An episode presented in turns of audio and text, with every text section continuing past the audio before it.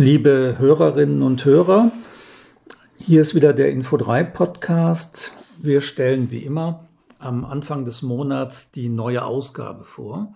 Ähm, mein Name ist Jens Heisterkamp. Meiner Anna-Katharina Demelt.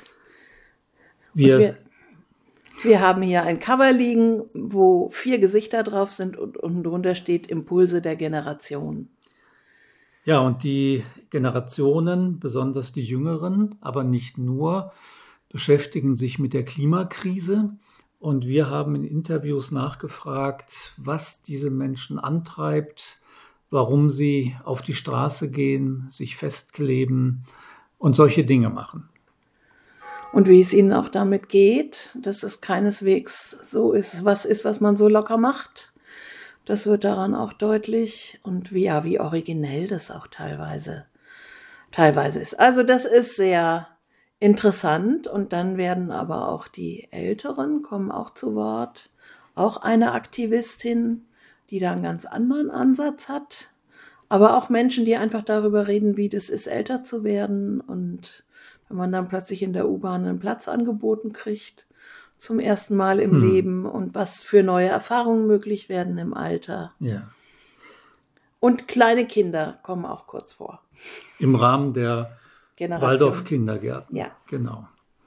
Ja, dann haben wir aber über den Schwerpunkt hinaus auch noch sehr interessante Sachen. Ähm, Sie haben vielleicht auch gelesen, gehört über dieses neue Phänomen der automatisierten Chats ähm, diese Maschinen, die Antwort geben, die Texte schreiben können, die Dinge erklären. Damit haben wir uns auseinandergesetzt. Was das eigentlich bedeutet, wenn äh, Texte nicht mehr wirklich von Menschen geschrieben sind, auch für die Pädagogik bedeutet, für Prüfungen, für Abschlüsse, für Seminararbeiten ähm, und was das aber auch fürs Bewusstsein bedeutet. Ja. Und du hast mit ähm, dem Esoterikforscher Coco von Stuckrad gesprochen, woraus ein begeistertes Interview entstanden ist. Ja, mit ganz ähm, überraschenden Sichtweisen, dass nämlich zum Beispiel Esoterik und Wissenschaft einen gemeinsamen Ursprung haben, dass das gar nicht unbedingt Gegensätze sind, wie heute oft behauptet wird, und dass wir es da mit einer Form von Wissen zu tun haben, das eben es verdient, ähm, fair und gleichberechtigt auch angeschaut und erforscht zu werden. Also ein für mich auch sehr anregendes Interview mit diesem ähm, Lehrstuhlinhaber aus dem Bereich Religionswissenschaften, der in Groningen lehrt, aber wir haben uns in Berlin zum Gespräch getroffen.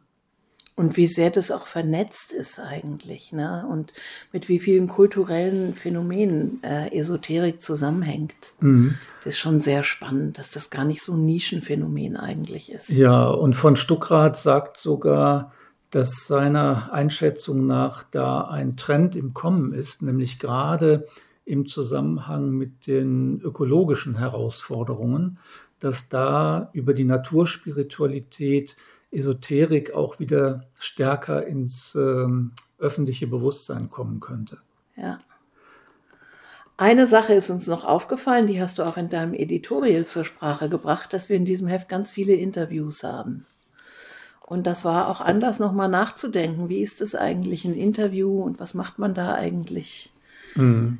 Dass das mehr ist als nur eine Aufzeichnung abzutippen. Ja, also lassen Sie sich überraschen. Wir gucken, lassen da so ein bisschen in die, äh, uns in die Karten gucken. Ein sehr vielseitiges Heft, glaube ich. Ja, eben mit vielen Gesichtern, vielen verschiedenen Menschen, ja. vielen Einblicken. Alle Abonnentinnen und Abonnenten dürfen sich freuen und wer es noch nicht kennt und das Einzelheft bestellen möchte, kann man auf unserer Website www.info3.de ganz einfach tun. Dann einen guten März. Bis zum nächsten Mal. Tschüss.